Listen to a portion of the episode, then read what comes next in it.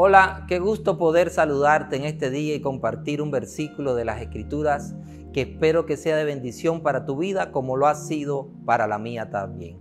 Proverbios capítulo 10 versículo 22 dice de la siguiente manera, la bendición de Jehová es la que enriquece y no añade tristeza con ella.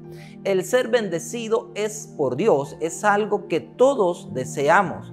La pregunta que hacemos es cómo alcanzamos esa bendición y al mismo tiempo cómo identificamos que esa bendición proviene de Dios. El versículo dice, la bendición de Jehová, o sea, la fuente, la procedencia de donde debería venir esa verdadera bendición es de Dios. Cualquiera otra fuente pudiera ser insegura o tal vez no pudiera ser una bendición como tal. Lo segundo que necesitamos entender es que esa bendición de Jehová no solamente tiene que ver con el área económica o con acumular bienes, sino que también está acompañada de la presencia y de la gracia de Dios.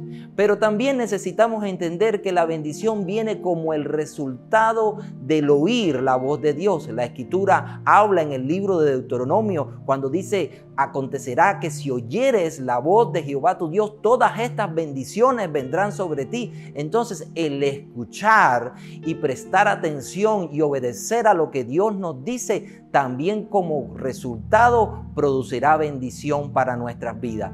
Y lo otro que necesitamos entender es que la bendición también es integral. La bendición de Jehová, eh, la bendición de Dios es integral para nuestras vidas. Por eso en la tercera carta el apóstol Juan dice lo siguiente, amado, yo deseo que seas prosperado en todas las cosas y que tengas salud así como prospera tu alma. Él dice que seas prosperado en todas las cosas. Eso, eso incluye todas las áreas de nuestra vida Dios desea prosperarnos en todas las áreas de nuestra vida.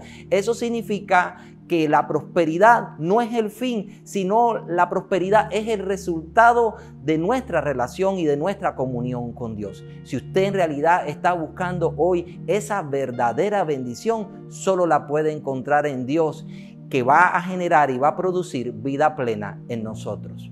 Que Dios te bendiga.